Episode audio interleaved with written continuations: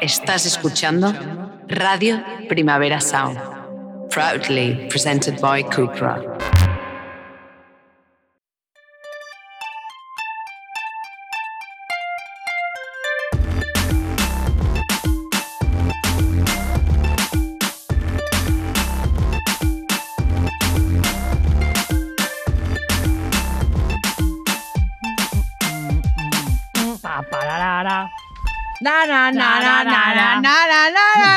Bienvenidas, bienvenidos y bienvenidos a nuestro podcast. Esto es Maldito Bollodrama y hoy venimos a hablar de un tema que ha cambiado de historia sáfica, historia de arte sáfico, arte sáfico.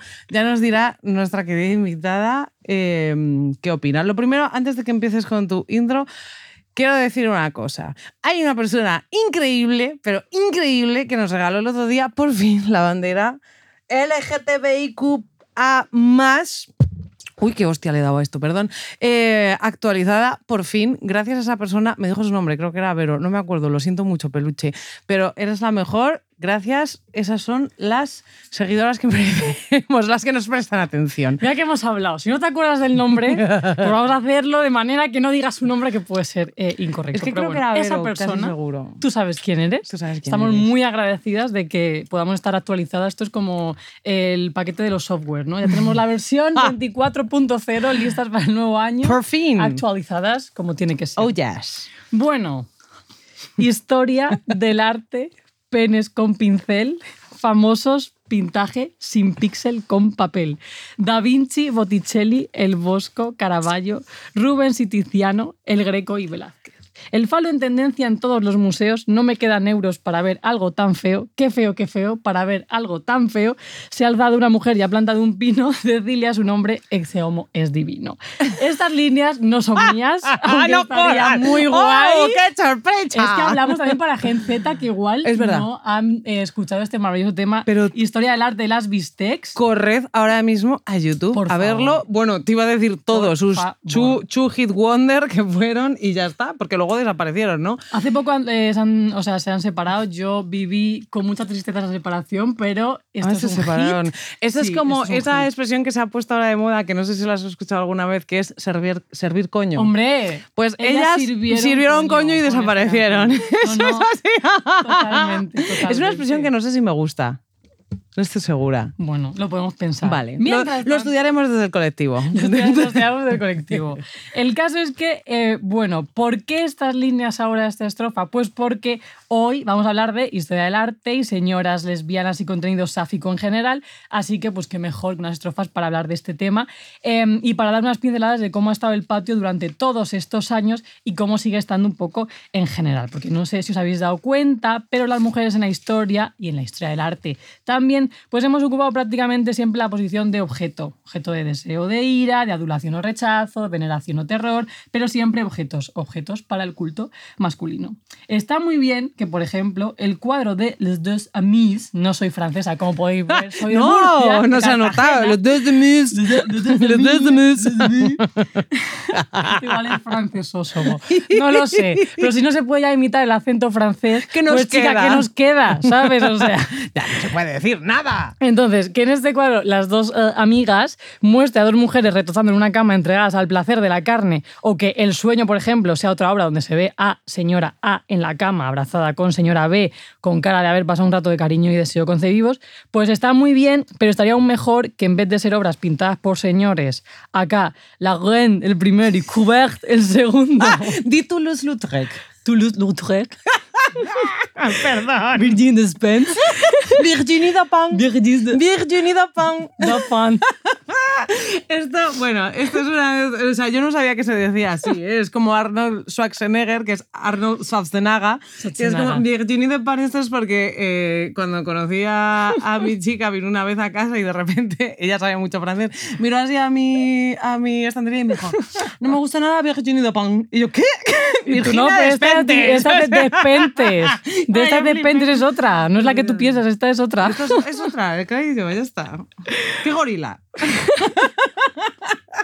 Continúa, perdón. El caso es que, eso, que hubiésemos preferido que en vez de ser señores, pues hubiesen sido señoras pintando, pues imagínate, para señoras. Porque volvemos a lo mismo que en el destape, no queremos cuerpos femeninos retratados desde la óptica patriarcal para deleite masculino, queremos ser sujeto activo de esta película. No obstante, aunque la mayoría de la sociedad se ha articulado bajo esta mirada, no podemos obviar tampoco que, como siempre, pues ha habido mujeres que han roto la norma, han vivido fuera del armario de manera libre y también han creado obras con las relaciones sáficas como piedra angular, en ocasiones aprovechando la invisibilización que hemos sufrido las mujeres del colectivo por parte de la sociedad que en muchas ocasiones ha significado sobrevivir, que no pintáramos nada, nunca mejor dicho, en el imaginario colectivo chupito y que la homosexualidad femenina no representara ninguna amenaza para el patriarcado, porque para ellos era como eh, son solo amiguitas y no es nada sexual, pues ha tenido un papel curioso. No es casualidad que, como he dicho antes, un cuadro de dos señoras teniendo relaciones sexuales se titule Las dos amigas. Es porque ese señor estaba convencido que estaba pintando a dos amiguitas, porque ese señor piensa que si no hay otro señor en la ecuación, pues eso no es sexo. Con lo cual, bueno, pues déjalas que jueguen y retocen que total son inofensivas.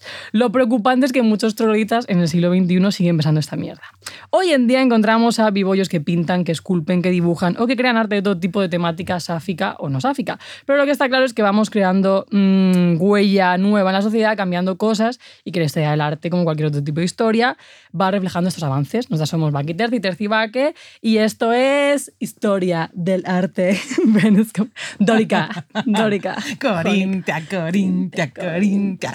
Me encanta Es esa que canción. es la mejor canción de verdad. del además, mundo, tío. No vale escucharla, hay que ver el videoclip. El videoclip, sí. O sea, es como... Sí, sí, sí, sí. sí. Puede ser que fuese el primer acercamiento a la historia del arte para muchas de nosotras en toda la historia de España, protagonizado por mujeres, sí, lo digo. Hombre, es que O cuando sea- te preguntaban en, en historia tipos de columnas, yo ya tenía en la mente Dórica, Jónica, Corintia, Sí, Corintia. absolutamente. Y además, ¿qué es eso? O sea, verlas así es una maravilla absoluta. Bueno, yo quería empezar, después de todo esto que has eh, contado, diciendo, bueno, citando a nuestra querida Virginia Woolf.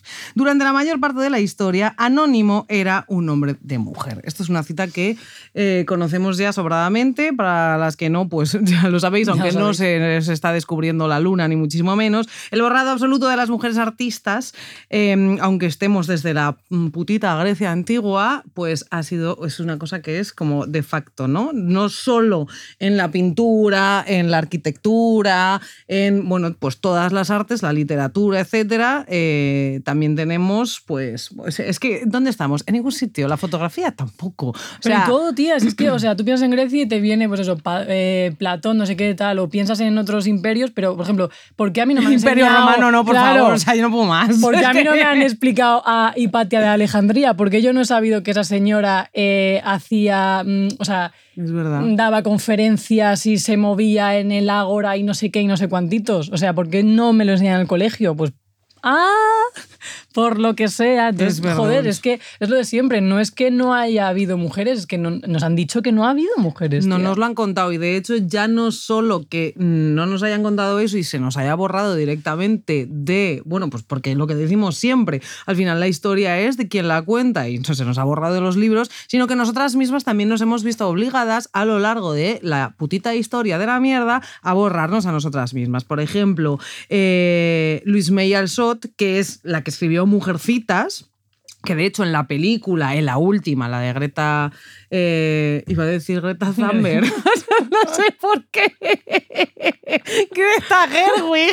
Greta Thunberg, Greta Thunberg todavía no hace películas. Mientras luchaba por el clima. Eh, Greta Gerwig ha hecho una, una reversión de, de Mujercitas en las que cuenta precisamente esto, cómo siendo mujer en esa época no podías permitirte escribir y firmar con tu propio nombre, tenías que utilizar pues el Anonymous o el nombre de un señor. Entonces, yo si me hubiese visto en esas, pues a Mary Shelley le pasó, la autora de Frankenstein, también tuvo que firmar eh, desde el anonimato. Bueno, yo es que elijo anonimato. O sea, yo no me hubiese puesto Antonio García. Pero es no, que, tía, muchas anónima. veces, además, era su marido, tío. O sea, qué duro tiene que ser que encima, o sea, tienes un señor gañán que no hace la O con un canuto y tú haces una obra de arte y tienes que poner su seudónimo. O sea, por favor. Y que muchas veces sí que hacían esto, mira, te lo he puesto como más abajo, te he puesto retrato de una mujer en llamas los, pseudómi- eh, los seudónimos como Eli- eh, Emily Bronte, que firmó Cumbres eh, Borrascosas con el nombre de un señor, no voy a decir cuál porque no nos importa, y cabroncetes como Robert Capa, que Robert Capa, no sé si sabes que es el Mm. mayor fotoperiodista Sí, sí, sí, conocido de la historia, bueno, pues ese señor no existe. Ese señor resulta que era un matrimonio de fotoperiodistas eh, que se llamaban Ender Friedman y eh, Gerda Taro. Pues Ender Friedman y Gerda Taro hacían fotos, las publicaban, no se sabe más o menos cuáles de cada quien, pero resulta que, bueno, pues el listo de la mierda de Ender siguió utilizando el seudónimo hasta que hizo desaparecer a mm, Gerda. Entonces nadie sabía que había detrás una mujer. Y está eh, Walter King, que hay, hay una película que hizo Tim Burton, no sé si la has visto, que se llama Big Eyes. Porque Walter King era un señor que aparte era un maltratador de la mierda, como otros tantos artistas. Luego, si queréis, hablamos de Picasso y de Sí, todos estos favor. hijos de la gran puta. Dalí. Eh, Dalí, además es que está Eugenia bien. Eh, ya ha dicho que nos bueno, pues perdón. Bueno, que lo leen en el título, cariño, aunque la escondamos ahí haciendo ya. O sea, bueno, pues eso. Este señor tenía a su mujer encerrada en casa pintando retratos de famosos que se caracterizaban por tener los ojos muy grandes y el tío los vendía a su nombre. Sí, Pues tía, esta la- historia me acuerdo. Pues no la peli de Tim. Burton, o sea, está bien, no es la leche, pero por lo menos te enteras de la historia. Y yo quería decir, mira, vamos a, por ya que estamos hablando de lesbianas, retratando a una mujer en llamas, por ejemplo, aparte de ser preciosa y yo quiero llorar todo el rato, em, cuenta esto, tú la has visto ya esa peli. No. Tienes que verla, creo No que la te va a gustar. tía. Pues es eh, una retratista que firma con el nombre de su padre. Entonces, eh, le tiene que hacer un retrato a una mujer que se va a casar, porque antes se hacían como retratos de las mujeres que se casaban y se regalaba, era como el regalo de las bodas. Entonces, esa mujer no se dejaba retratar por, por nadie, no quería. Y contrata a la madre a esa mujer para que dé paseos con ella. Y se va fijando en ella y según se va fijando en ella, la va pintando y se va enamorando de ella. ¿Pero esto sale de un libro, puede ser? ¿O no hay libro de esto? No, pues me suena muchísimo. No, Celine Sciamma se, lo inven- se inventó la historia. Pues la movida es que explica eso, que ya no solo que firmasen como tal, sino que había veces que era, pues eso, el, un señor le decía, uy, qué talento tienes, venga, ve tú, ve tú, píntalo tú, yo le pongo el nombre y ya así eso, te doy cuatro moneditas para que te compres, pues es que ni siquiera cuatro moneditas, probablemente no les daban una puta mierda. Fíjate, es que además todo esto hace que luego investigar sea muy jodido, porque a la hora de tú tener que buscar, eh, la- la- el trabajo es doble. Tener que ver qué realmente está hecho eh, por mujeres, por señores, por seudónimos y qué relación hay detrás, tía. Claro, O sea, ¿cómo haces justicia si claro. es tan difícil sacar, Cribar, claro, y saber- sacar esa información? saber como qué es la realidad y, y- y qué no. O sea, el, el trabajo Toda la vida haciendo superdoble. gaslight los putos señores, ¿eh? Claro, tía, y además desde el este de. Claro. Luego es el rollo de eh, si a ti realmente lo que quieres es que la obra se conozca, ¿no? Pues qué más te da. Y es como ya no, pero es que tienes que estar en la sombra viendo cómo otra persona se lleva absolutamente tu éxito en tu cara, ¿sabes? Y muchas veces obras que, ni- que, o sea, que son políticas, sabes que la persona encima que se está haciendo pasar por el autor ni siquiera a lo mejor está de acuerdo. Es que ahora no me Sí. acuerdo, tía, qué fue, que de hecho, lo- o sea, como que lo leí. Una de las historias de señoras que se empotraron hace mucho contaba justo esto. Lo que pasa es que ahora no me acuerdo de Buah, quién es que era. que no- que me Pero, pues una era como que, que, mm, la tía se convirtió en una auténtica eh, escritora de éxito, pero bajo el- un seu- seudónimo masculino. Y que llegó un punto en que incluso él le obligaba a seguir escribiendo, ¿sabes? En plan de, porque ahora ya esto es una cuestión de pasta, ya como una especie de explotación literaria de mm, escribe, escribe, escribe para que encima de eso llevas el mérito. Y esta es la historia de muchas mujeres, o sea, tal cual. De hecho, no sé si has visto la serie de Sandman, que también está muy bien, que habla un poco, porque vamos a hablar ahora de, de- de lo que has dicho tú, sujeto-objeto, que en realidad es musa sí, artista no. Cariño. Pues Claro, en la claro, serie claro, de. Sandman hay un episodio que hablan de las musas, porque en, en Sandman es como que los personajes oníricos son reales, entonces las musas también lo son. Y un escritor que es bastante mediocre, em, para conseguir ser prolífico, lo que, lo que hizo fue raptar a una musa y una musa real y como torturarla y tenerla encerrada para que le inspirase de esa manera. Y es como la representación perfecta de lo que se ha hecho con las mujeres a lo largo de la historia y de la historia del arte en concreto. Porque tú cuando piensas en señoras artistas vivollo que dices tú la historia, que se- es que ya ni siquiera, o sea, es musa o no musa, es que dices, vale, las artistas. O sea, es normalmente Frida Kahlo y Sí, Virginia Woolf, sí. ya no hay más. Virginia, perdona, que estamos aquí eh, all, en- all- all around the world. Sí, sí, sí, son las que se te vienen a, a la cabeza. claro, porque yo te digo más y dices, "Eh, lo primero que no estamos educados en lo que es arte y no es arte, porque la fotografía, por ejemplo, también lo es. Y, mm, coño, puedes decir Annie Leibovitz, ¿vale? Que era una fotógrafa increíble. Pero tú piensas sobre todo en lo pictórico y en lo, y en lo literario. Eh, Es que yo no sé decirte más. No, tía, yo esto, fíjate, eh, lo, lo- yo me di cuenta de esto en la carrera, que nos pasaron como un test de actualidad y tal, una profesora, y nos pidió escribir cinco nombres de mujeres artistas y cinco nombres de mujeres escritoras. Tía, yo tenía como 19 años y era como, no me salen. ¿Qué, qué pasa aquí? Y hay un punto que dices, es que realmente, tía, o sea, hay una culpa, lógicamente, por no ponerte a buscar tal, pero es que cinco nombres de señores te salen, y no Sí. porque los hayas buscado, sino porque la sociedad ha hecho que, aunque no sepas de qué va la vaina, aunque la gente no sepa qué tipo de arte hacía Picasso o Dalí, les, les sale. Hay coches la- con su nombre, Claro, cariño. tía, ¿Cómo o sea, no lo vas a está, saber? Ellos lo saben. Saben que había un señor que se llamaba Picasso, que hacía no sé qué, o el otro que hacía no sé cuántos, o el. Aunque no te sepan decir. Pero en el caso de las tías, ¿no? Entonces ahí es donde el, el tema de la educación es que si no viene desde ahí, te estás Mm. cerrando muchísimas. O sea, es imposible, ¿sabes? Que tú generes ni siquiera una curiosidad. Porque Sí. piensas que no han existido, en plan Sí. de, ah, vale, pues las mujeres no hacían arte, solo eran modelos. Y al final que mm, también el- eh, eh, la generación de ese tipo de relatos hace que ni siquiera te lo preguntes, que des por sentado las cosas y este despertar feminista ahora mismo que lleva tantísimos años nos está haciendo que ahora nos preguntemos cada vez más personas dónde estaban esas mujeres. Porque en realidad tú de pequeña, cuando empezaste ya con la conciencia y la conciencia feminista, ya empezaste a hacerte ese tipo de preguntas, pero hasta entonces no es que no te las hicieses, es que, o sea, no existía para ti, dabas por sentado que las mujeres éramos, pues, lo que estaba dentro del cuadro, la musa, Claro, tía, nunca la la, artista. De hecho, a mí esto hay un punto muy interesante que ahora lo hablamos, eh, si queréis, eh, con nuestra invitada, que es, era lo que llamaban la dulcificación, que, o sea, esa erotización de la, ya no es solo en plan de, ay, qué monas las musas, qué delicadas, tal cual, sino que utilizaban también esa imagen impuesta para dulcificar y erotizar la violencia sexual extrema. Eh, Súper cruda, de hecho, eh, yo me quedé como impactada, creo que lo hablamos una de las últimas veces que fuimos a Barcelona, estaban eh, con una exposición de El Marqués Sí. de Sade, ¿vale? Que el Marqués de Sade, para quien no lo sepa, si hay alguien que no lo sabe... eh, bueno, pues el- lo del tema del sadomasoquismo sal- sale ahí el, de, de ahí el nombre, pero básicamente era un, puñetero perturbado que se dedicaba en lo, pues no me acuerdo en qué época era.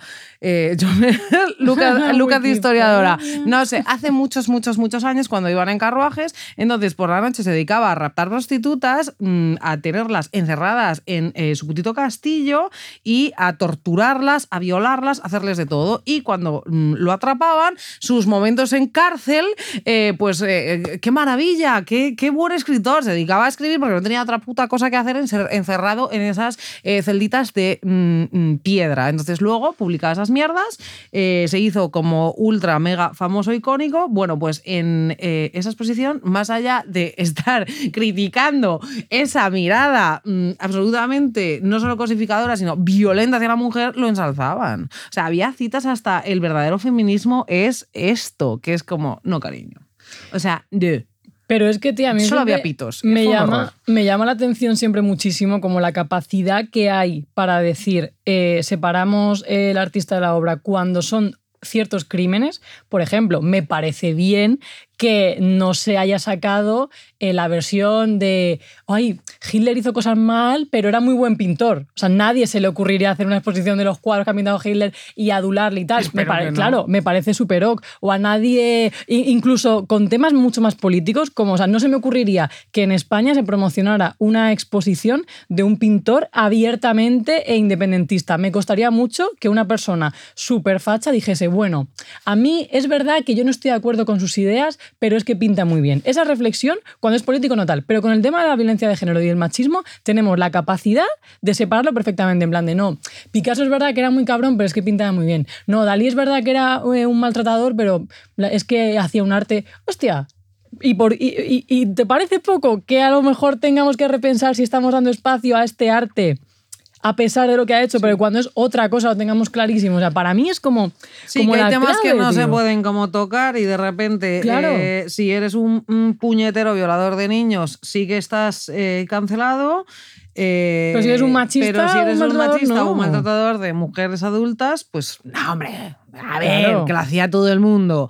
Yo esto, por ejemplo, sí que me parece muy curioso porque yo sí que es verdad que entiendo y de hecho comparto bastante el, los avisos, o sea, la censura nunca, pero esos avisos que salen ahora en varias plataformas de esta película está grabada en los años 60, por lo tanto tiene tintes absolutamente mm, pues eh, mm, racistas o misóginos o lo que sea, pero cuando es violencia brutal hacia las mujeres, chica, a lo mejor nos tenemos que replantear, eh, em, pues no lo sé, ponle un rompito y que no puedas eh, acceder a ese tipo de contenidos, a no ser que, o sea, que no esté accesible para cualquier tipo de público, porque al final lo que pasa es que es eso, pues permea y al final, la, o sea, permea la gente y al final mm, la gente acaba, pues eso, asimilando ese relato y eso se sigue perpetuando. O sea, tú no me puedes hacer, pues eso, un, yo no sé quién, de quién era el comisariado, pero no me puedes hacer una exposición de Sade, del Marqués de Sade, de 45 eh, minutos de recorrido diciéndome que era un tío de puta madre.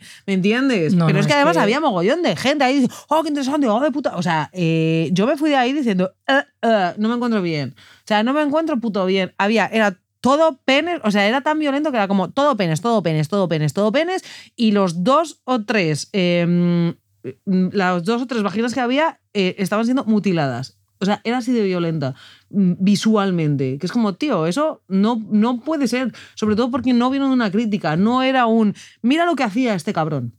¿Sabes? Mira cómo luego se le ha seguido representando en el arte eh, y eh, cómo ha tenido ese calado. ¿Sabes? En plan negativo. No. El tío reivindicó eh, la violencia en el sexo. Chico, no.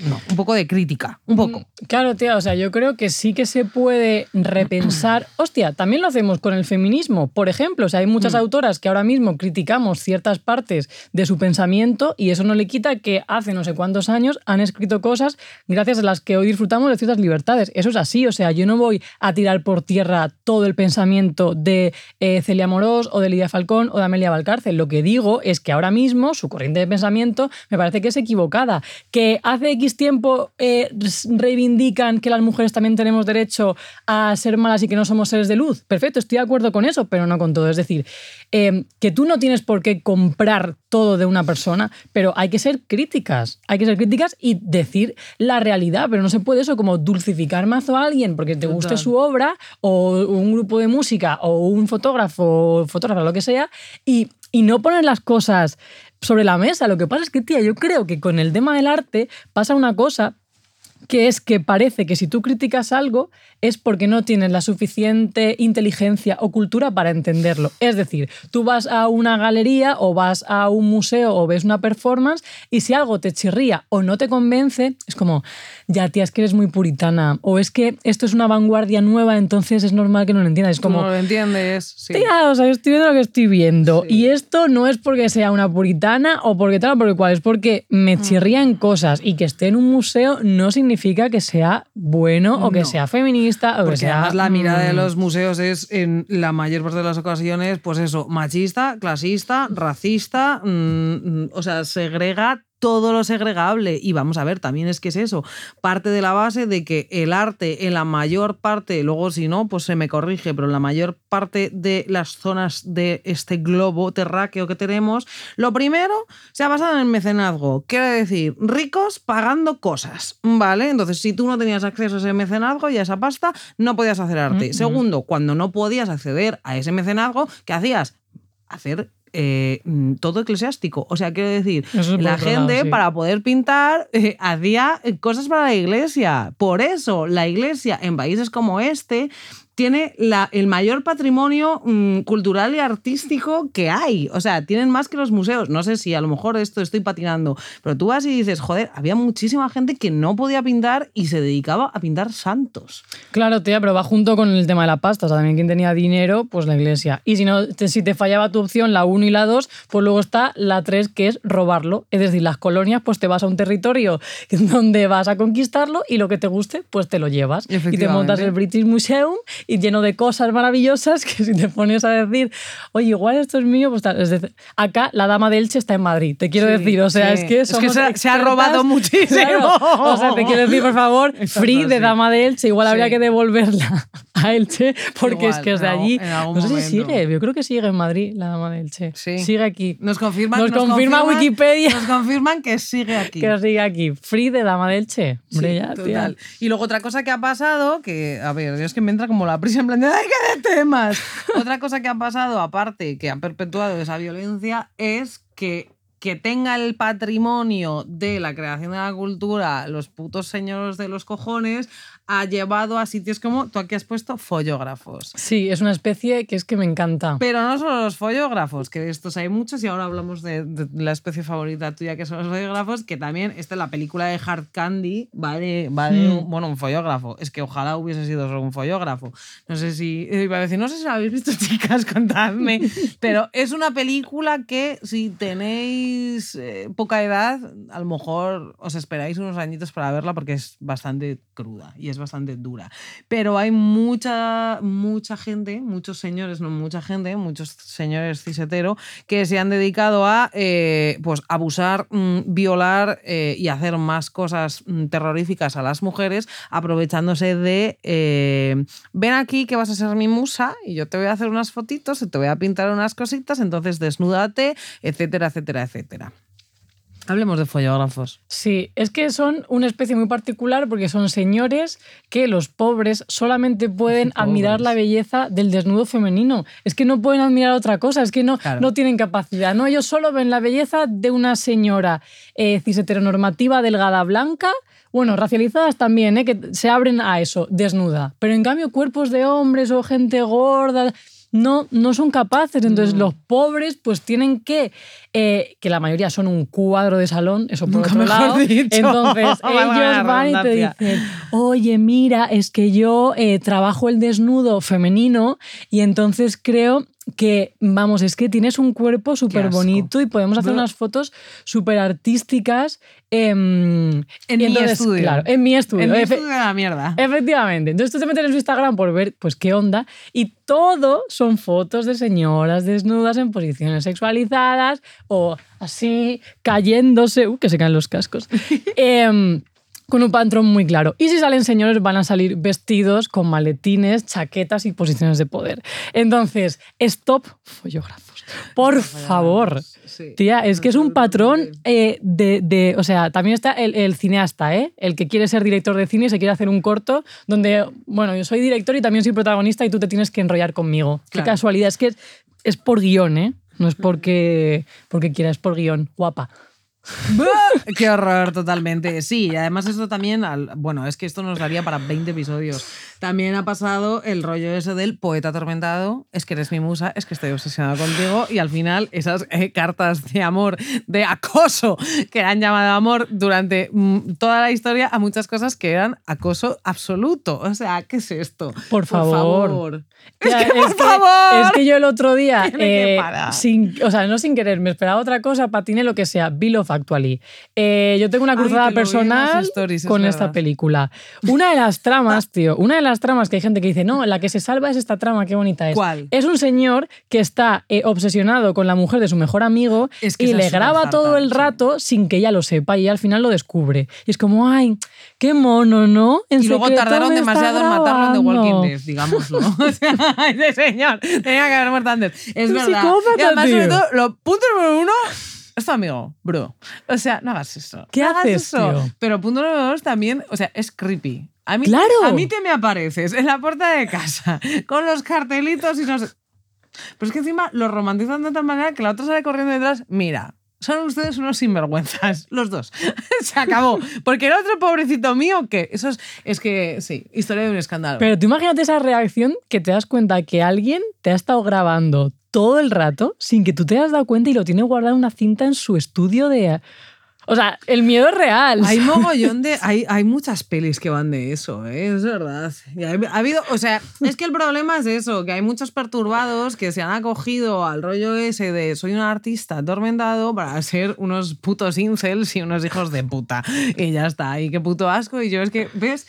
Una vez al día pienso en esto y me quiero meter en la ducha a llorar. Mientras el agua me cae, digo, oh, no, estoy sucia. ¡Qué horror! Es que es que es injusto. Es que la mayoría injusto. además son chunguísimos y ni son Sí. buenos artistas ni nada, porque es como, tío, si eres de verdad un buen artista, ya hablando en serio, eh, y Sí. te gusta de verdad la fotografía de, de desnudo, pues yo espero ver en tu Instagram cuerpos de hombres, de mujeres, de, de peña eh, queer, de peña no binaria, de gente trans, de cuerpos disidentes, pero no lo de siempre, tío. O sea, ¿qué? ¿Qué? Eres Buah, súper fotógrafo, qué mérito. He hecho lo que lleva haciendo todo el mundo toda la vida, ¿sabes? Es que no puedo, tío. O sea, es como una especie de... eh, para mí es como con, con, con esta especie. Ya, qué asco. Ay, en En fin. fin.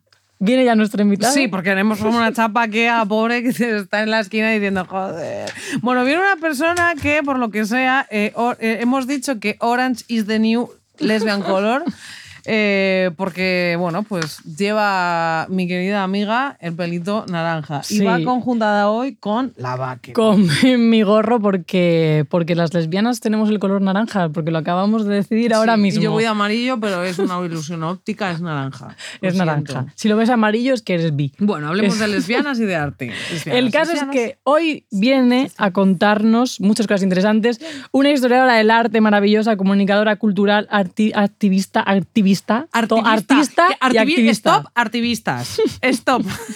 Tengo que decirlo. Feminista, escritora de libros. Es- que esta persona ha escrito libros. La mirada inquieta de las mujeres detrás de Picasso y nos ha chivado que se vienen cositas.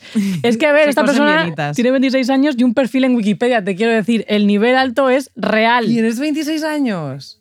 27 Pues el perfil de años. Me sigue Wikipedia- pareciendo un insulto. Y tiene perfil en Wikipedia, o sea, es una persona real, muy inteligente, Una guapalista y feminista.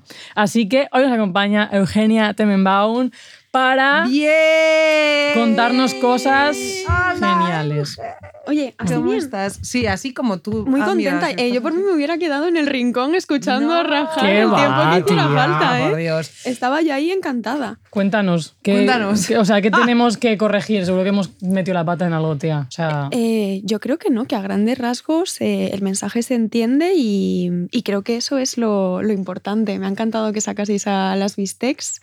Me ha encantado que, que hablaseis, pues eso, de la no separación de obra y artista que se hace nunca y también de cómo a través de este perfil del artista bohemio em, se han justificado y se siguen justificando todo tipo de, de violencias, ¿no? Y cómo precisamente las personas que siguen manteniendo, curiosamente, que no hay que separar la obra del artista, se siguen aprovechando o se siguen sintiendo atraídas, puede ser una de dos, precisamente por toda esta construcción estereotipada de lo que es un, un artista y cómo esto se utiliza para ser un agresor, ser un racista, un maltratador, un misógino de- del copón y, y cómo tenemos que acabar con esta gran falacia. Cómo me gusta.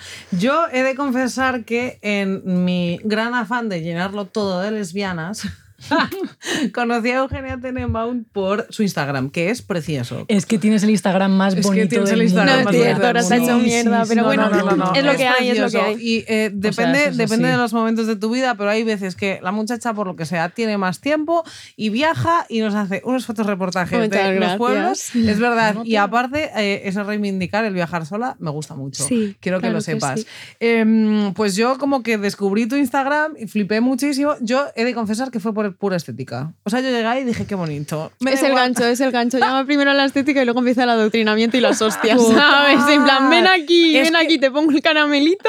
Es exactamente lo que me Funciona. ocurrió contigo. Y yo, claro, yo en ese momento trabajaba en la script en Buenismo Bien y tal, y yo la empecé a traer a todas partes diciendo voy a ganarlo todo de lesbianas, pero es que aparte el discurso que tienes y ese adoctrinamiento que nos estamos riendo, porque entre Claro. comillas todo. Hay que cariño, reapropiarse. Pero es- Claro. es educación y al final y divulgación desde una perspectiva que yo no había visto nunca. Claro, Nunca. tía, es que es distinto. Em, varias cosas. La primera, cabe destacar que Terci durante mucho tiempo ha sido como mi manager en la sombra y te estaré eternamente agradecida. Y ahora acabo de recordar una cosa, va, que a ti no te da vergüenza no haber visto retrato de una mujer en llamas. Ya, Ya, ya, te vamos ya, a quitar el carnet de ya, lesbiana, pero ya, ya de ya. O sea, ¿a quién no le va a gustar una historia de amor lésbico decimonónica además? Ya, Efectivamente, tía. Es la, o sea, además, todas Tienes deberes, tienes durante deberes. años yo dejé, o sea, terminé de llorar después de ver esa película. La película se acabó y a las dos horas yo seguía. Con el hipo. Ya, tía. Es que es verdad que yo siempre soy más de docus y de docuseries. Sí. Es verdad, me cuesta sacar tiempo. Cuando voy al cine, tía, sé que es la única manera como de obligarme a, a hace- a focalizar, porque si no, en Por favor, cines de Madrid, vuelvan a emitir retrato de una mujer en la- llama para que esta señora que la vaya a ponen en verla. la sala X o algo así la tienen que poner Sí. seguro de vez en cuando. Mira, me voy a poner una alarma en Google y cuando salga te lo mando. Por favor, de verdad, o sea, es que es real.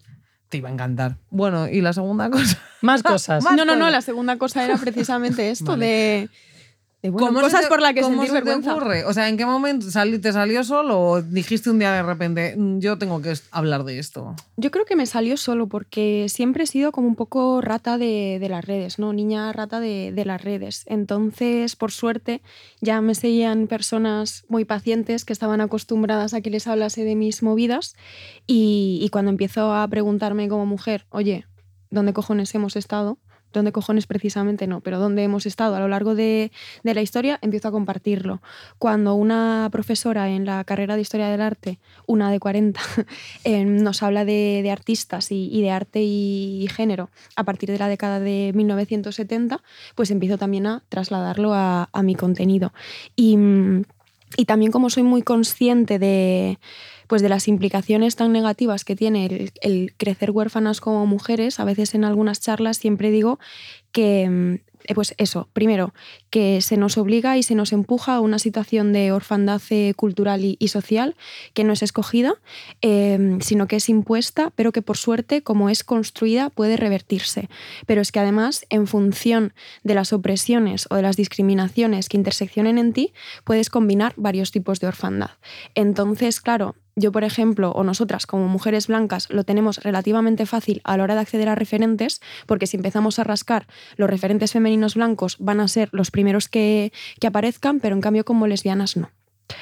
Entonces sigo todavía reconciliándome con ese proceso de dejar de ser una lesbiana huérfana y por eso también me parecen tan sumamente importantes estos espacios, ¿no? Lo que hubiera dado yo siendo una niña o siendo adolescente, pudiendo escuchar un podcast eh, de bolleras para bolleras, pudiendo ver películas como Retrato de una mujer en llamas, pudiendo ver series como Pose o, o incluso como Sex Education, ¿sabes? O sea, lo importante que es saber que existes y que no sea un acercamiento ni estigmatizante, ni que tampoco sea como asexual o dulcificador, ¿no? sino que tengamos pues, la, la posibilidad de, de acceder pues, a todo tipo de representaciones que nos digan no solo tú existes, sino también, oye, que tú has existido en, en otras, en otras épocas.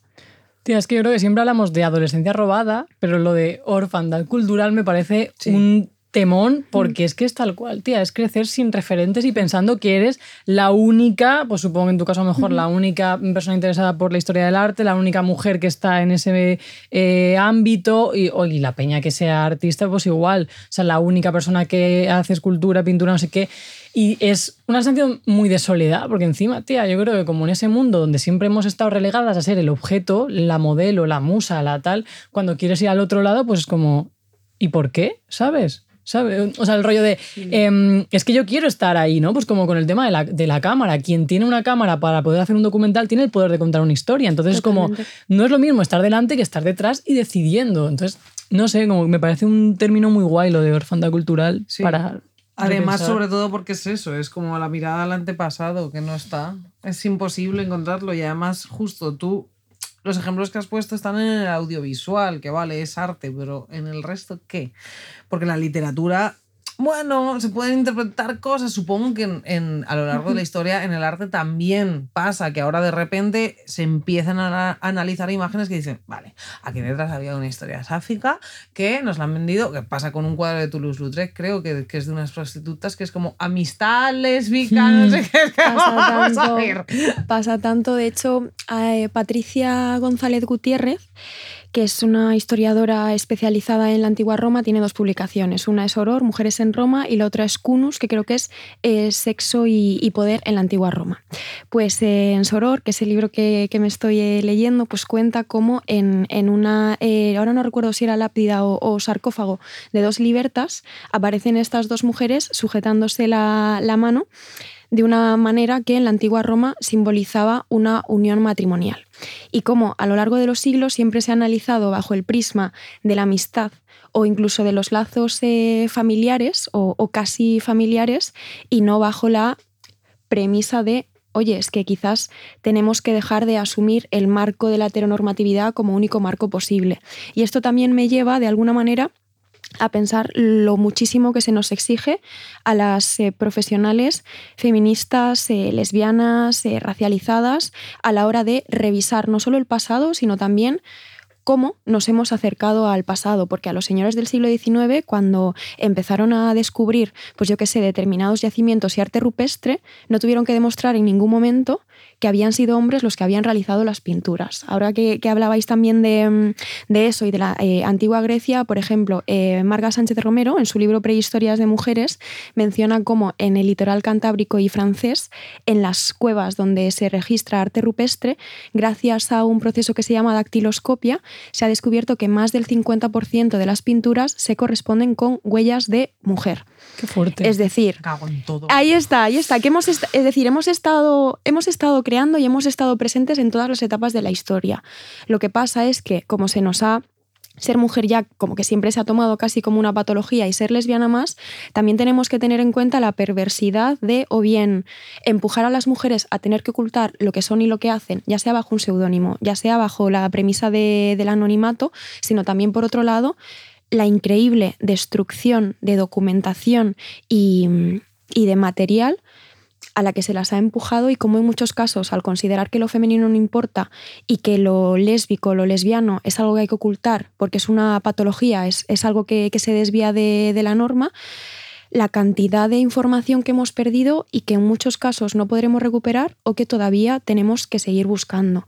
Y esto no tiene nada que ver ni con el rigor ni con la buena praxis profesional, sino, sino todo lo contrario. Y creo que es una pérdida que debería preocuparnos a todas las personas porque al final por mucho que haya sujetos, como por ejemplo nosotras, que podamos sentirnos más cerca de estos materiales y de estos referentes, verdaderamente es que son referentes sociales. Nos están hablando del pasado de la sociedad, nos están hablando de nuestro pasado. Entonces, si nosotras hemos tenido que crecer continuamente asimilándonos con lo masculino y asimilándonos eh, con lo heterosexual, también las personas que, que, no son mujeres o que no son lesbianas, tenemos que educarlas y tienen que educarse para que sientan que lo nuestro es igualmente importante y que también les está diciendo cosas de, de ellos y de ellas, creo yo. Claro, y además de quién es la culpa, probablemente, como siempre, de la iglesia.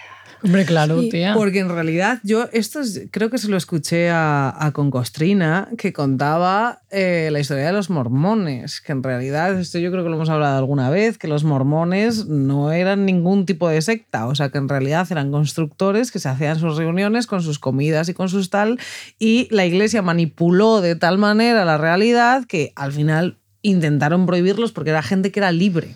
Era libre y disfrutaba y ellos no querían que eso ocurriese y manipularon de tal manera la realidad que la gente los relacionó con una secta y tú ahora mismo piensas mormón y dices secta. Pero no iba por ahí desde un principio y yo creo que esto pasa en la gran mayor parte por esto, porque ¿cómo, le vas a, ¿cómo te va a coger un cura y te va a decir, claro que sí, cariño, había lesbianas? No, quémalo. Y además, una cosa que pasa, creo, con el arte y ha pasado con la literatura, perdona, también durante mucho tiempo es que eran cosas que se podían quemar. Ahí está. Entonces, como eran cosas que se podían quemar y destruir, hay mogollón posiblemente de eh, obras que no vamos a poder recuperar nunca porque las han destruido o las han tirado al mar o lo que sea, pero es que han desaparecido. O sea, es imposible recuperarlas. A mí esto me atormenta. mira, he traído este librito. Es un librito que no sé, o sea, sí que, lo, sí que lo recomiendo. No lo recomiendo porque me haya flipado, creo que puede ser problemático en, en ciertos puntos, que además me hace pensar en el episodio que le dedicasteis a los matrimonios bostonianos, que se llama Los matrimonios bostonianos, el romanticismo asexual de las lesbianas contemporáneas. O sea, creo que ofrece pues alternativas que sí que pueden encajar con, con, la identidad y las prácticas sexuales o no de muchas lesbianas, pero creo que también es muy eh, problemático el intentar alejarse desde la teoría de, mm, pues de toda esta narrativa y, discurso plenamente homófobo y lesbófobo, casi como de esta promiscuidad patológica que, que nos atraviesa. Es Mm. decir, creo que quizás las respuestas deberían ser otras, aunque haya muchas parejas de lesbianas que, que encajen en esto. Entonces las autoras, que además una de ellas, eh, creo que son las dos estadounidenses y una de ellas es eh, profesora en una universidad católica, que yo cuando la vi ya dije, uy, qué interesante, esto uh, no, no sé en qué se va a traducir, pero dije, esto no me lo veía venir. Qué sorpresa. Está hablando de pues una especie de. No, no eran un matrimonio bostoniano, pero eran do- dos eh, mujeres que tenían una relación entre ellas a finales del siglo XVIII. Y una se llama Madame de Stael y la otra se llama eh, Juliette Recamier. Bueno, pues estas dos eh, mujeres, yo aquí siempre, o sea, anoto, siempre intensas, porque una le envía una carta a otra en la que le dice: Te quiero con un amor que va más allá de la amistad. O sea, es que esto es como blanco y en botella. Total, ¿sabes? Me 100%. postro ante ti y te abrazo con toda la fuerza de mi corazón. Eres lo más importante de mi vida. Cuando te vi supe que tu amor haría que mi destino mereciera la pena y que de hecho me conformaría con verte. Eres soberana de mi corazón, con que dime que nunca me harás daño, porque ahora mismo, si quisieras, podrías hacerme añicos. Quiero chillar. Es bueno, como, claro, ¡ah, claro. ¿Qué es, lo, qué es- lesbianas! qué es lo que ocurre cuando de repente se encuentran estas cartas? Dicen, bueno, claro, es que como esto es el siglo XVIII, siglo XIX y la amistad eh, femenina era muy intensa y es como, ¿no os habéis preguntado por qué? Que quizás no era... Follaba. Uy, Se cae el o sea, se Follaba. están cabreando los señores del Se cae 19, el se están, premio. Follaban, se no están intenso, cabreando. Claro, y de repente leen Es estas así. cartas y dicen, vaya, son amigas. Pues eh, el caso... Es que, lo siento, he dicho hijos de puta un montón de veces en este episodio, Sí. pero qué hijos de puta. Y luego también hay otra pareja que es, eh, son Jewitt y Annie Fields, que pone aquí, vivieron juntas en Boston durante casi 30 años. Y entonces una le escribe una carta a la otra en la que le dice, aquí estoy de nuevo en mi escritorio intentando aparentar normalidad y escribiéndote esta primera carta con todo mi amor, mientras caigo la cuenta de que esta mañana ha sido la primera en siete meses que no me he levantado al arrullo de tu voz ni he visto tu rostro al despertar. Te echo mucho de menos, pero confío en que nuestra separación no se prolongue, no se prolongue demasiado y eso es un consuelo. ¿Qué es lo que pasa en el caso de Madame de Stael y Juliette eh, Recamier y en el caso de Jewitt y Annie Fields?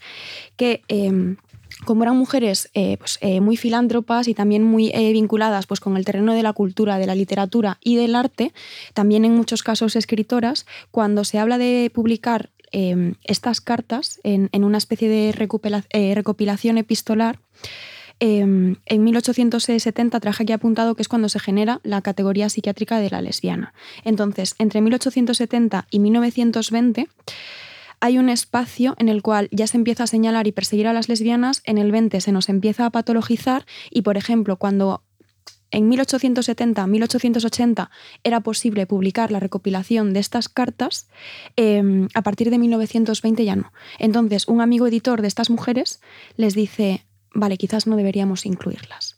Y entonces es- este para mí es un ejemplo perfecto de la cantidad de referentes a los que podríamos haber tenido acceso, la, la- la cantidad de, no sé si llamarlo alternativas, ¿no? porque esto es un poco también como amor romántico a saco, pero sí que es cierto que se ve como ese cariño y esa eh, subversión de, de la norma, pero que han existido y, a los que no hemos eh, a los que no hemos tenido acceso. O sea, de nuevo son como referentes robados. No es que no existan, no es que no fueran eh, conocidos en su momento, sino que lo fueron y fueron silenciados y censurados y por tanto nos los han robado, nos los han quitado de las manos. A mí me llama como mucho la atención eso, ¿no? El que durante X tiempo en la historia se permitía las relaciones eh, lésbicas bajo el mantra de no, es que son súper amigas, entonces son muy intensas y aunque se den algún besito por ahí son tal, hasta que llega un momento en que el sistema patriarcal lo ven eh, amenazado y es como, uy, cuidado que estas al final se están yendo entre ellas a vivir juntas ¡Qué susto! y aquí estamos muchos señores que no encontramos. ¿Quién me va a limpiar a mí los calzoncillos mientras yo estoy tan ocupado siendo un Claro. genio de la literatura, un genio de la pintura, un, genio, de la, filosofía? Claro. Claro, claro. ¿Quién me va a poner la comida calentita encima de la mesa? De hecho, con Todas esta panda de bolleras se van a vivir Claro. Los juntas. matrimonios bostonianos lo contamos, acuérdate, Claro. que era como estaban absolutamente permitidos y cuando se dieron cuenta de que algunas, pues,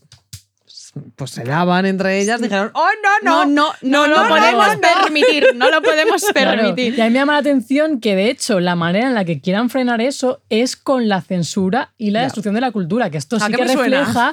Claro, tía, o sea, es que si te pones a pensar, es normal que la gente de Vox lo primero que quiera hacer es poner un pin Obviamente. eh, parental, censurar obras, porque es la manera de que no haya historia y de que tú te sientas, pues, la única lesbiana del Y de Imperio la gente Romano, no la haga única preguntas. lesbiana. Claro, porque tú tú estás ahí en Roma, en tu imperio, y dices, soy la única eh, señora a la que quiere empotrarse a mi vecina eh, y- Augusta, Sí, de ¿sabes? hecho, miras a Safo de Mitilene durante muchos años era considerada una pervertida, Claro. una perturbada que se acostaba con A las niñas, que es como, no hay señores No, que hagan claro eso, que no. que tenía que ser Safo. Totalmente, totalmente. Además, a mí una cosa que, que me flipa de Safo son muchas, ¿no?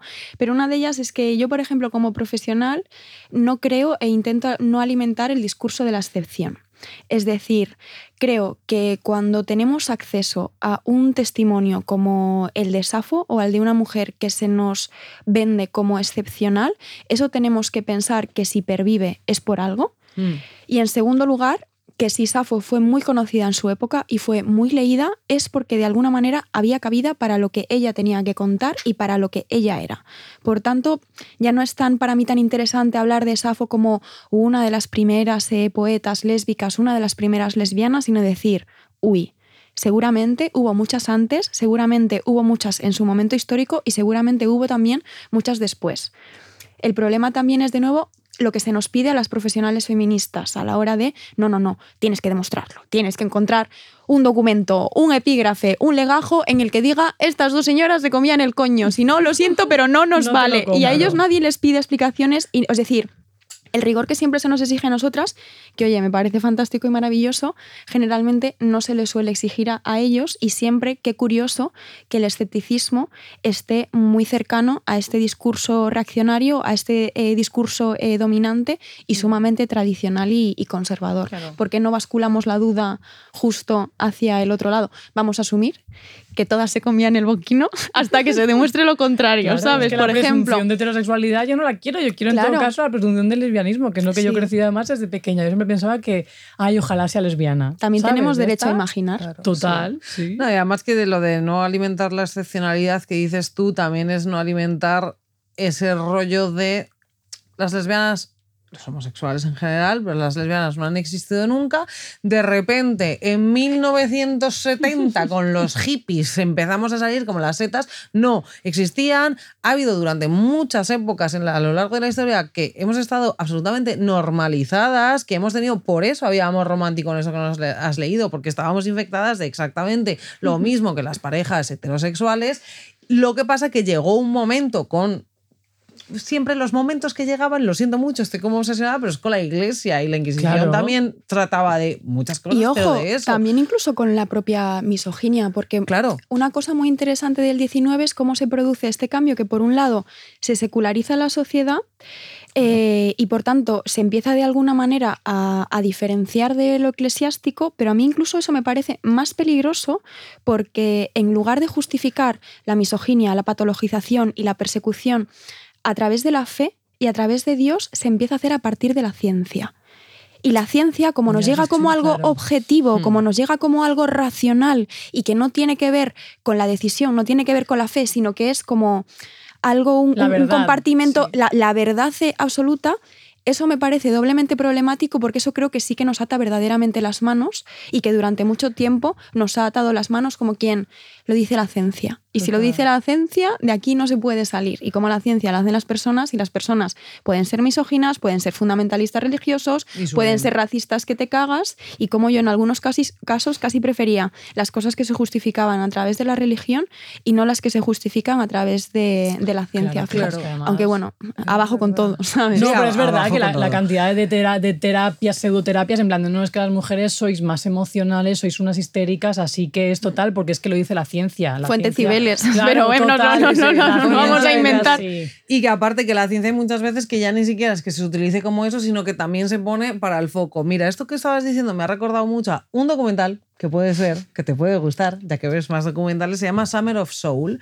Summer of Soul va de eh, un festival que se hizo en Harlem de solo eh, personas afrodescendientes, ¿vale? Entonces, eh, en el año 69, eh, un día antes del alunizaje de la mierda, se hizo este festival en el que había centenares y centenares y centenares de personas dura, además el documental es increíble porque se, se consiguieron recuperar los brutos hace nada.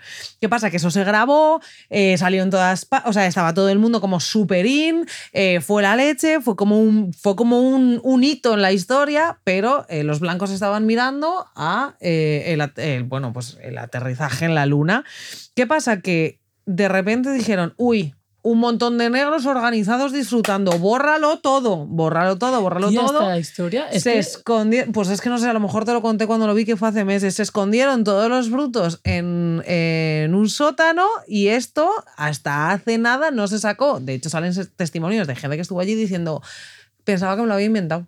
Y fui de pequeño y Es pensaba que que era mentira y que los negros nunca nos habíamos juntado Absoluta. así. Y la, cosa, la de cosas que habrá en los sótanos o la de cosas que habrá en, en los desvanes, la de, la de memoria histórica y colectiva que tendrán determinadas personas o determinadas Totalmente. Y no familias es que no haya pasado, es que nos han hecho desvanes. Pensar que nunca ocurrió. Efectivamente, porque no se le ha dado... O bien no se le ha dado eh, importancia, o bien al final es un poco también de, de lo que hablábamos, ¿no? Em, por desgracia, sigue sin, sin interesar el, el poder ofrecer otras alternativas a nivel identitario y a nivel existencial.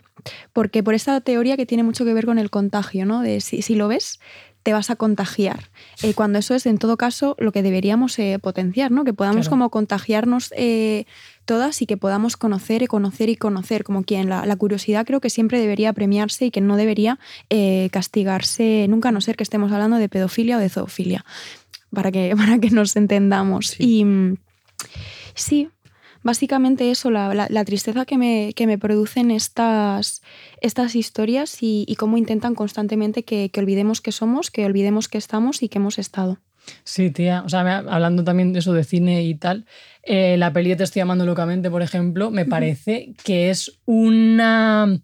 O sea, es el contar una historia que además sirva de, terapia, ya no solamente para esa gente que vivió ese momento, sino también para quienes estamos ahora, que realmente sepamos que no fue hace tanto y que no fue eh, gente que no, no, es que están ahora en la sociedad, que estamos compartiendo espacio con ellas, ellos y ellas, y que debería ser prácticamente ob- obligatorio en el sentido de que si yo estoy estudiando la historia internacional, la Segunda Guerra Mundial, eh, la llegada a América, la colonización, no sé qué, no sé cuánto, siempre es una perspectiva discutible, en cambio no sé cuáles han sido movimientos sociales que también me incluye a mí como parte de, de este país y como parte de esta historia, lo que dices tú, ¿no? O sea, al final la historia es eh, cis-hetero blanca y para el español cis-hetero blanco, pero es que hay el tema de la nacionalidad y el sentimiento de pertenencia es súper amplio, entonces la peña que ahora es española pero que eh, es racializada, o sea, es negra o tiene familia que viene de antiguas colonias, etcétera, ¿dónde están? ¿Dónde está su historia? ¿Dónde está su pertenencia? O sea, si contamos una historia solamente, te estás dejando fuera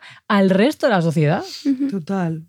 Y por eso yo creo que hay que entender que, mm, que los temarios no son inocentes, que la manera en la que nos acercamos al pasado no es inocente, que, que lo que estudiamos en las etapas eh, educativas que, que son obligatorias no es inocente. Eso, eso está muy politizado, eso es ideología. Por eso a mí también me molesta que parezca que solo politizamos y que solo ideologizamos nosotras. No, de hecho lo nuestro es una respuesta a lo que ya se ha hecho previamente, pero a veces a veces no, siempre hemos naturalizado tanto que la historia es una, que la historia está protagonizada por, por un sujeto que es minoritario eh, a nivel material y mayoritario a nivel cultural, como es de nuevo el hombre eh, cis heterosexual, blanco, de, de clase, de clase media, que luego parece que cuando tú intentas completar la, la perspectiva, estás haciendo algo malo. Y entonces tú sí que tienes un posicionamiento político y entonces tú sí que tienes una ideología. También hay como un movimiento muy importante en redes sociales que creo recordar que nace en Estados Unidos, que es este, los museos no son neutrales. Los museos no son solo espacios de memoria sino que, y de exposición y de investigación, sino que son espacios de discurso ideológico y de posicionamiento político el hecho de que no haya mujeres expuestas, el hecho de que, por ejemplo, en Estados Unidos el 87% de las personas expuestas en museos no solo sean eh, hombres, sino que además sean blancos, son decisiones políticas y son decisiones ideológicas. Es decir, lo interesante aquí es que todo el mundo entienda que podría ser de otra manera. Es decir, se puede enseñar historia del arte de otra manera, se puede visitar los museos de otra manera, se pueden exponer obras de otra manera y si no ocurre no es porque no se pueda hacer, es porque no se quiere, es porque no se tiene la intención, es porque pues parece ser que a nadie le apetece eh, pelearse con el status quo y con el discurso eh, dominante, pero otras realidades y otras posibilidades son posibles. Y creo que esto es algo que a mí me gustaría que, todo el mundo tuviera, tuviera claro, porque quizás así dejarían de tirarnos tantas piedras a quienes intentamos brindar estas posibilidades y abrir el, el abanico y decir, esto también es posible y es posible hacerlo de manera rigurosa y es posible hacerlo de manera profesional y de manera eh, divertida y de manera crítica. Claro, tío, claro, porque es que además. no, no, decía como reflexión que es que no solamente que se pueda contar la historia, sino que es que lo que dices tú, esa historia está incompleta. Solo me estás contando la historia de un tipo de sujeto, pero el resto. Y que ya no incompleta, absolutamente manipulada. Ojalá fuese incompleta, pero es que además... me refiero que solo está la historia del hombre blanco de unas y que en muchas partes es mentira, es que esa es la movida y a nosotras es verdad que nos acusan, ya solo no con nosotras, con, el podcast, en general en la historia y en general con el movimiento feminista y en general eh, con la divulgación feminista y, y el tema del género, que es como, no estamos intentando imponer nada, al revés, estamos intentando acabar con la imposición. Y yo creo que esa es la parte importante de decir, es que nos habéis estado eh, manipulando, haciéndonos pensar que estábamos locas, porque yo creo que es un poco esa manipulación te ha llevado a pensar que te imaginabas las cosas y que mm, tú has estado fantaseando y teniendo tus eh, tonterías de niña en la cabeza, que si las mujeres no son, ya no solo que si las histéricas y si no sé cuánto, sino que nos han, o sea, yo durante mucho tiempo pensaba real, porque me lo habían dicho, que las mujeres no teníamos talento para muchas cosas. Es que es lo que nos dicen, es que al final así funcionan los, así funcionan los estereotipos y es que se ve muy claro a nivel educacional. las mujeres para esto no sirven, para esto otro sí, para coser sí que sirves, porque además es funcional para otra cosa, pero joder, como durante nosotras cuando éramos pequeñas, tú eres más joven, pero eh, hubo una época en la que se pensaba que las mujeres en la cocina de casa bien, pero que el verdadero talento para la cocina lo tenían los hombres y los cocineros más famosos. Pero como el diseño de moda. las mujeres somos las costureras y ellos de repente son pues los grandes eh, diseñadores de moda. la peluquería, el no sé cuántas, que es como eh, para peinar Barbies, sí, cariño, pero para peinar a señoras eh, mm, a norma dual, pues la tiene que peinar un señor. Que esto ha pasado durante los siglos de los siglos. Entonces, la historia, a mí como que la expresión de la historia está incompleta ya me parece de por sí incompleta, ¿sabes? En plan de, no, sí, devuélveme mi, mi parte de la historia. O sea, está sesgada incompleta. Te han contado una peli que es como, no es esa peli y encima faltan muchos personajes. mentirosa. y que incluso, por ejemplo. total, hemos sido, hemos hemos engañados. Y como esto también parte de, de una perspectiva sumamente burguesa de lo que supone el trabajo y de cómo las mujeres hemos contribuido desde siempre al desarrollo de la sociedad. Porque algo que incluso eh, errores que se han cometido desde los feminismos, en concreto desde el feminismo blanco hegemónico, es este argumento, no ni siquiera es como un argumento, pero es esta frase tan trillada de, bueno, es que las mujeres se incorporan al mercado laboral a mediados del siglo XX. Mentira. Quienes se incorporan al mercado laboral son las mujeres burguesas, heterosexuales, blancas. Las mujeres de clase obrera, las mujeres proletarias, han existido siempre. Siempre han estado arando los campos, han estado trabajando en las minas, han estado, han estado trabajando en las fábricas, han salido eh, a pescar. Es decir, efectivamente, al final, eh, por, por, así decirlo, lo que funcionaba como, como unidad económica era la familia. La familia era una unidad económica. Por tanto, si tú a nivel familia nuclear querías salir adelante, todas las personas que formaban parte de esa familia tenían que involucrarse. Entonces, este también es otro borrado. Es el no solo entender como sujeto único eh, al hombre eh, blanco, sino también y sobre todo cómo también se siguen cometiendo estos vicios de entender como mujer única a la mujer blanca de clase media heterosexual y cómo esto también es mentira, mentira. Y luego también la importancia que tiene el trabajo de cuidados y el trabajo doméstico, en la mayor parte de los casos eh, no remunerado. Salía, por ejemplo, creo que el año pasado, en 2022, un informe que establecía que a nivel mundial se establece que el trabajo doméstico y de cuidados eh, em, supone alrededor de un 40% del Producto Interior Bruto y que se puede traducir en 4.800 millones de euros. En España, por ejemplo, mm. creo que em, ahora mismo no recuerdo las cifras, pero imagínate que si el sector cultural, la industria cultural, supone un 2,1% del Producto Interior Bruto, que el turismo supone un 8% del Producto Interior Bruto, imagínate que el trabajo de cuidados está alrededor del 20%. Es decir, que estamos constantemente hablando de obviamente, a, a partir de, de una eh, falacia sumamente capitalista de que hay muchas ciudades en España o que incluso España vive en sí del turismo, no perdona. No. España y el mundo vive a costa del trabajo de cuidados y doméstico no remunerado de las mujeres. Las mujeres siempre hemos trabajado. Esto es algo que decía María Ángeles Durán.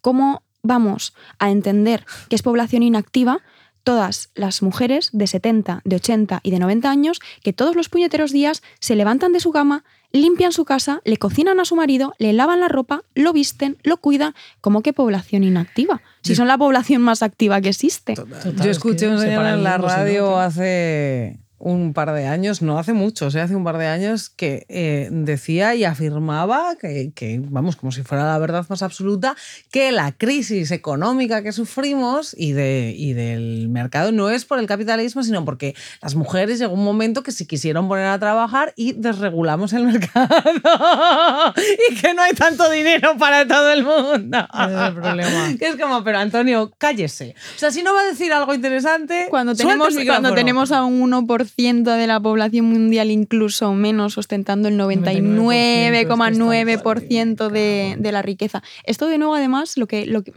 es como le suele pasar como a muchas personas misóginas, ¿no? Que, que intentando quitarnos la razón nos la dan. Porque al intentar decir que las mujeres no servimos para nada, estás demostrando que el sistema capitalista y colonial, tal y como y sumamente patriarcal, tal y como está configurado, existe y sigue existiendo precisamente gracias a, por así decirlo, la plusvalía de todas las personas cuya importancia niega, ya sean las mujeres blancas, las personas eh, racializadas o eh, la clase obrera. Es como nos niegan continuamente nuestra importancia, nos, nos niegan nuestra genealogía, pero es que la élite cultural y la élite social y la élite política y económica existe porque nosotras existimos. Y entonces tienen que llevar a cabo esta... em, Claro, si no, no se sostiene el mundo. O sea, O- es que obviamente, no, es que se ni cae, un día, se cae. Ni un día. O sea, en cuando tú haces una huelga de cuidados real, estructural, eh, es como que la- hay señores que están como sims perdidos que no saben ni siquiera eh, dónde está la ropa interior de su armario. Es que es real.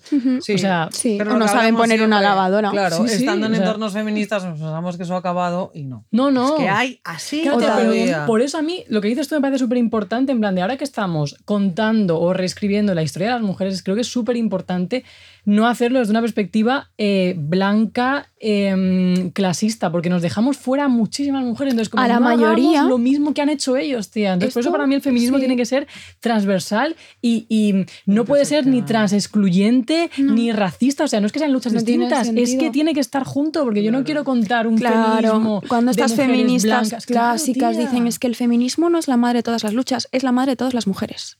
Claro. Y a las mujeres nos atraviesan multitud de luchas. Privilegiada, la única mujer, la mujer que únicamente se siente oprimida y recibe violencia por tener un coño entre las piernas. Total. Ojalá yo.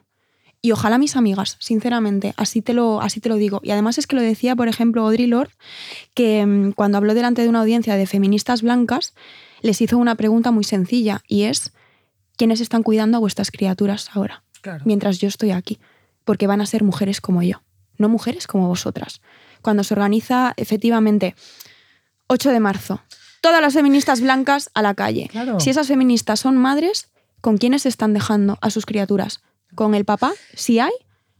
¿Con la niñera? ¿De qué color tiene la piel la niñera? Y ya no o con la abuela o con el abuelo. Es decir, Ese año que paramos, que fue histórico, yo creo, porque paramos real, la grandísima mayoría que decíamos, todas paramos, no todas, no.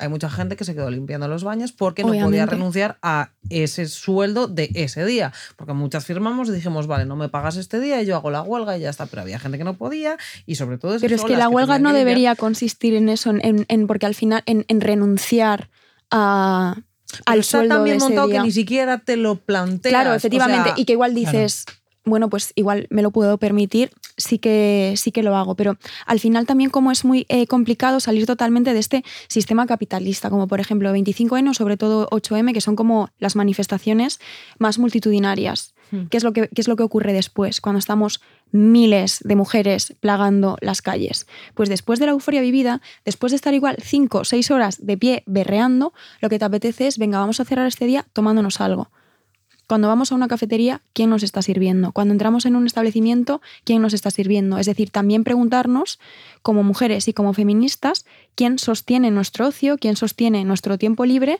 y quién eh, sostiene, en muchos casos, los cuidados que algunas eh, mujeres necesitan eh, derivar en, otras. Porque de nuevo, si siguen recayendo en otras mujeres y además son mujeres precarias y además son mujeres racializadas, es que quizás no estamos revolucionando tanto como, como nos pensamos. Y quizás es más, de nuevo, una revolución individualista, una revolución que tiene más que ver con, la, con la etnia y ya no tanto con el hecho de, ser mujeres, porque si solo te preocupa salvar a las mujeres blancas, si lo único que te preocupa es poder llegar al puesto de tu jefe, es que quizás tenemos un problema, porque yo últimamente en este sentido, en el momento en el que estoy a día de hoy, cada vez estoy más convencida de que para mí la finalidad no es que las mujeres alcancemos puestos de poder, sino que las mujeres reconfiguremos lo que supone el poder en sí mismo.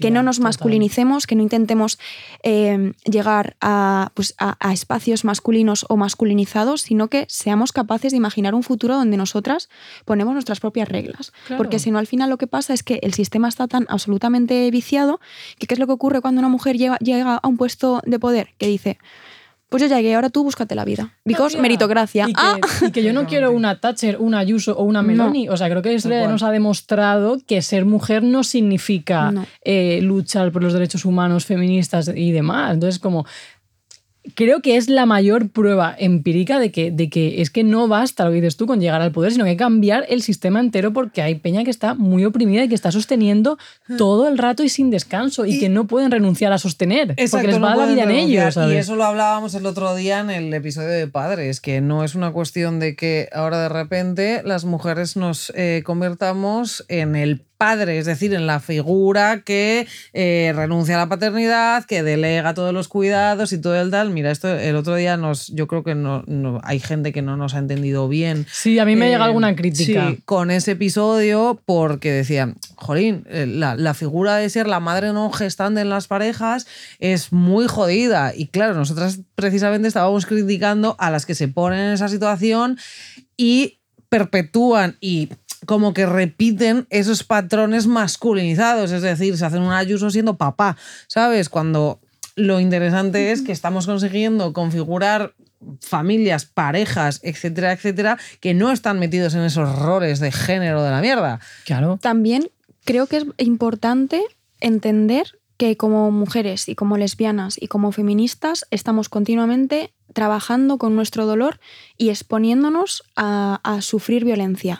Tanto sea a, nivel como material y, tangible, como porque estamos ya muy quemadas por nuestras propias experiencias. Y a veces creo que dentro del propio movimiento estamos, que lo entiendo, ¿eh? es decir, en el sentido de estamos tan traumatizadas por nuestro propio dolor que consideramos como enemigas a mujeres que en sí no tienen por qué serlo, en el sentido de, pues eh, yo qué sé, cuando las lesbianas decimos, pues joder, ojalá ser más representadas y de repente las mujeres bisexuales dicen, pero es que nosotras no sé qué, o cuando ocurre a la inversa, cuando de repente las mujeres que no queremos ser madres hablamos de nuestra decisión y las mujeres que sí que quieren ser lo que ya lo han sido dicen, pero es que nosotras no sé qué.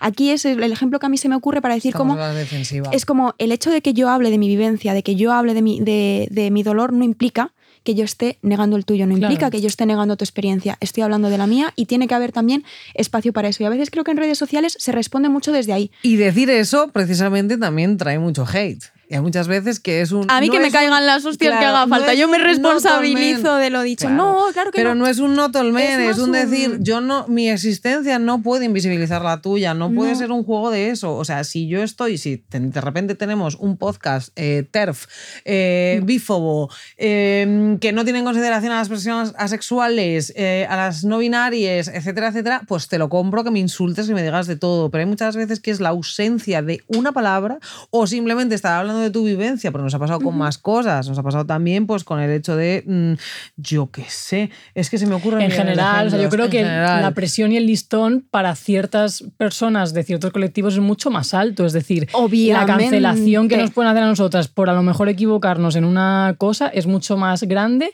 que la que puede sufrir Pablo Motos. Aunque luego digas que no se puede hablar de nada, Pablo, te invito a... O sea, te quiero decir... Exacto. Ven aquí, ven aquí, o sea, cómo nos puede wow, O sea, es que tú me digas con un programa en prime time sostenido por Hacen la más mínima cosa y es como... Wow, O sea, nosotras tenemos un estado de vigilancia para no tocarle las narices a nadie, sobre todo. Eso es lo primero. Lo que pasa que a veces pues, es simplemente que ni siquiera estás pensando en tocarle las narices o no, sino hablar de una cosa que es, entiendo, tu, circunstancia y tu patrimonio. Y que todas estamos como muy quemadas, pero por eso también creo que es necesario que hagamos autocrítica, porque una cosa es que una persona esté diciendo algo que es eh, positivamente negativo, en el sentido de objetivamente, aunque no me guste mucho el término objetividad, objetivamente negativo, y otra cosa es que a ti lo que está diciendo una persona te moleste. Para mí, a la hora de relacionarte con personas, tanto dentro como fuera de redes sociales, es crucial saber diferenciar las dos cosas. Si tú estás reaccionando a algo porque te parece mal en sí mismo o porque si está despertando en ti una respuesta emocional que tiene más que ver contigo, con tus emociones, con tu dolor y con tus historias y con tus historias de vida, que no con lo que está diciendo la otra persona. Porque si no producimos este descargo de responsabilidad de tú has dicho algo que a mí me ha molestado porque tiene que ver con mi vivencia y te voy a echar la culpa a ti. total. Sí, porque además luego siempre viene acompañado del. Es que se escucha mucha gente que es como, ya, y por. O sea, Soy otra gente, cariño. Efectivamente, y que nosotras llevamos un tiempo ya diciendo desde el principio de no somos el manual de la perfecta lesbiana y nadie creo que tenga un micrófono. A ver, si fuésemos unas irresponsables que empezásemos a decir borrada tras borrada, lo puedo entender, pero sí que es verdad que tenemos una mirada crítica a veces que es como. Que a mí alguna vez también me ha pasado, ¿eh?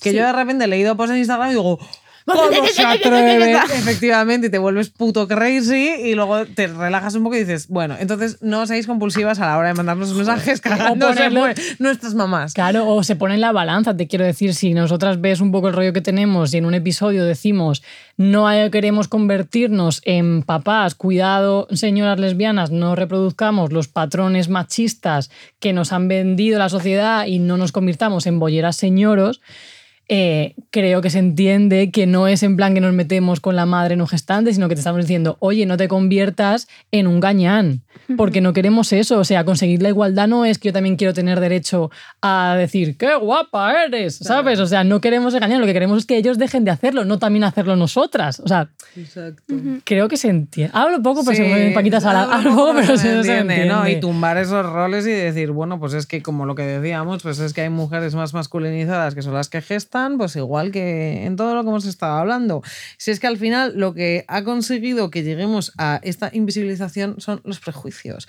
Entonces vamos a intentar, mm, pues eso, tener una mirada sin prejuicios y lo que dices tú me gusta mucho porque es, como eso, interpela muchas veces a nuestro propio dolor y al final se puede siempre sacar una cosa de lo positivo porque nosotras, lo que has, tú has puesto de ejemplo al principio, en plan de yo ojalá hubiese existido un podcast como este. Bueno, pues es que nosotras también nació del dolor, por así decirlo, pero desde una parte de decir, pues lo voy a escuchar, o sea, pues lo voy a hacer, si lo escucha alguien bien, y si no, pues nada, pero no, pues necesito quejarme. Exactamente, pero empezamos a quejarnos de, en realidad este es un podcast un poco que ahora intentamos explicar más cosas, pero al principio nos quejábamos de las cosas que no nos parecían bien, en plan de, no salimos de las pelis, nos dicen no sé cuántas, ay, pues ya los señoros, ay, ¿sabes? Entonces está bien, la queja siempre es positiva, yo creo que también es lo que hace un poco que se mueva el mundo y las, las reivindicaciones están ahí, pero una cosa es la queja destructiva en te voy a mandar un DM cagándome en tu puta madre y otra cosa es hacer un podcast, escribir un libro o...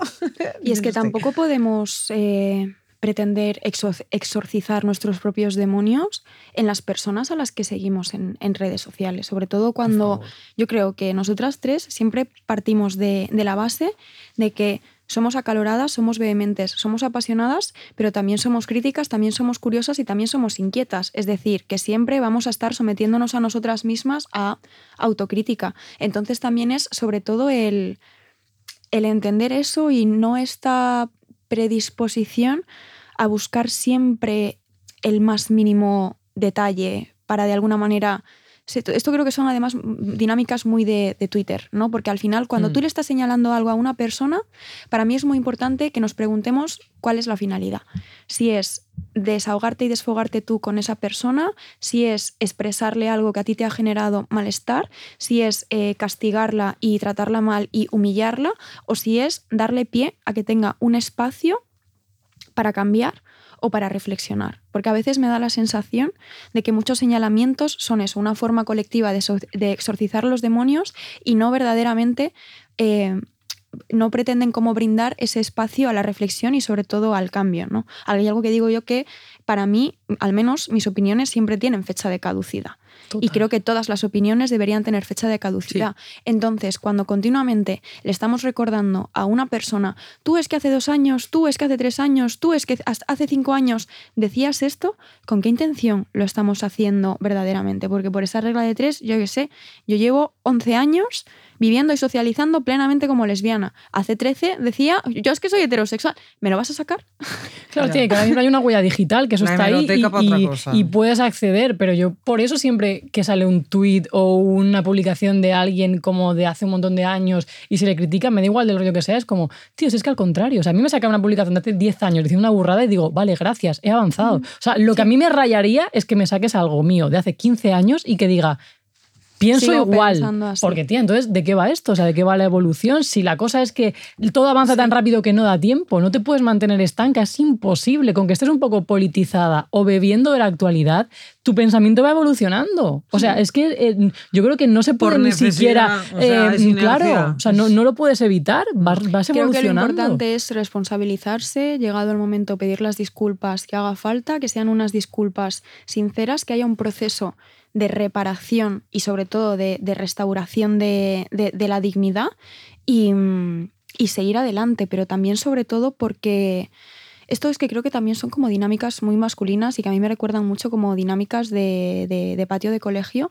y me parece que son contraproducentes porque al final creo que son dinámicas que tienen más que ver con la confrontación que con el diálogo. Y Total. creo que nos merecemos el diálogo. Es muy complicado sentarte con una mujer que opina justo lo contrario que tú, sea en todo o sea en algunas cosas, y poder mantener ya, una ya no una conversación sosegada. Ahora también estoy en un punto en el que digo, es que quizás hay con determinadas personas con las que no me apetece hablar de manera sosegada. Quizás es que para mí hay un montón de cosas que no son respetables y por tanto no voy a, a respetarlas.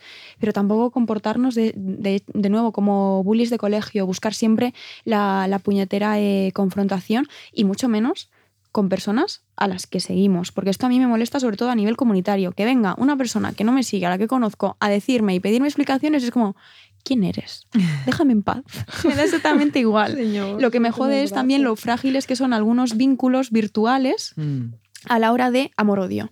Ayer te estoy enviando un mensaje de te adoro, tal, no sé qué, y mañana es como hija de una hiena porque has dicho esto y es como, por favor, ni tanto ni tampoco, vamos a calmarnos. Sí, y el castigo del unfollow, que a lo mejor te ponen, buah, o seguía o te seguía, pero es que ahora te dejo de seguir inmediatamente. Cariño, como, no te des pues, tanta ¿sabes? importancia. O sea, O sea, que, bueno, o sea, no pasa nada. es- ¿sabes? Además, por- sobre todo porque luego son gente que no te avisa cuando te sigue. Porque si llegase con un hola, empiezo a seguirte y luego un hola, dejo de seguirte, pues yo, pues como que lo, lo entendería. Pues hay Bueno, quien de- avisa de que deja de ser. Hay gente que avisa que deja de eso es algo seguirte, que a mí es me como, parece de decir... Adiós, no sé, o sea, me parece bien, pues deja de seguirme. No es que da para otro capítulo con Sí, estas personas. sí. Es que podíamos hablar Llevamos- contigo como eh, tres horas más sobre Una otras hora cosas. y 22 estoy viendo en el marcador. Sí, sí, sí, pero Mira, es que eh, hace Sara desde, desde dentro del estudio así. Ángel está con la mano en la cabeza, hablan de estar coño, ya no. Porque no se va. Que se callen esas tías. Así que vamos a callarnos. Vamos a callarnos. Pero un ratito, seguimos en redes, seguimos en... Seguimos dando la turra. Que, quiero decir, yo quiero reivindicar desde aquí que, aparte de que eh, es, no se puede decir, porque va que me dice que nunca puedo decir que las cosas mías son las favoritas, aunque luego ella tenga perros favoritos. Pero es un episodio de mis favoritos, he de decirlo de esta temporada, por lo menos. Porque todos son tus favoritos. Ya también puede ser. Es que Claro. como Como a lo Judith mejor Tirán. soy yo la que no tiene cosas favoritas, porque en realidad todo es mi favorito,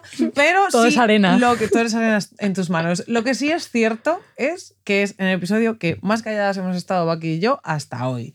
Que eh, hasta el momento tenía Paula la, la, como el récord, pues hoy lo has marcado tú. O sea, nos has callado Sí. la putita boca durante muchísimo. No sé si sentirme Es bien. bueno, No, es sí, bueno. porque es como guay, ¿sabes? Es como cuando de, de pequeña llegaba alguien que era como, ah, el, ma- el adulta y te va Qué a contar bonito. cosas súper guay, ¿sabes? A mí me ha encantado y además nosotras tenemos, un, de hecho, uno de los, creo que el siguiente episodio que vamos a grabar es el de romper vínculos, porque nos cuesta romper los vínculos, sobre todo el del podcast. No sabemos cuándo terminar, no sabemos decir adiós, así que... Vamos a decirlo corriendo y Exacto, rápido. voy a Muchas gracias, esto chicas. para- gracias a ti. Eugenia Tenenbaum, por favor, siga en redes, eh, vayan a sus charlas, eh, léanse sus libros. Es una tía estupenda, eh, una buena lesbiana. y bueno, pues por lo demás podéis vernos, escucharnos y olernos y tocarnos y sentirnos en todas partes. En la Casa Encendida, Radio Primavera Sound, es Gracias, Spotify, gracias, en gracias. ebooks, en YouTube. Os queremos mucho y nos vemos dentro de 15 días. Bien. Y nos veremos escritas en la historia. Ay, me ha gustado muchísimo.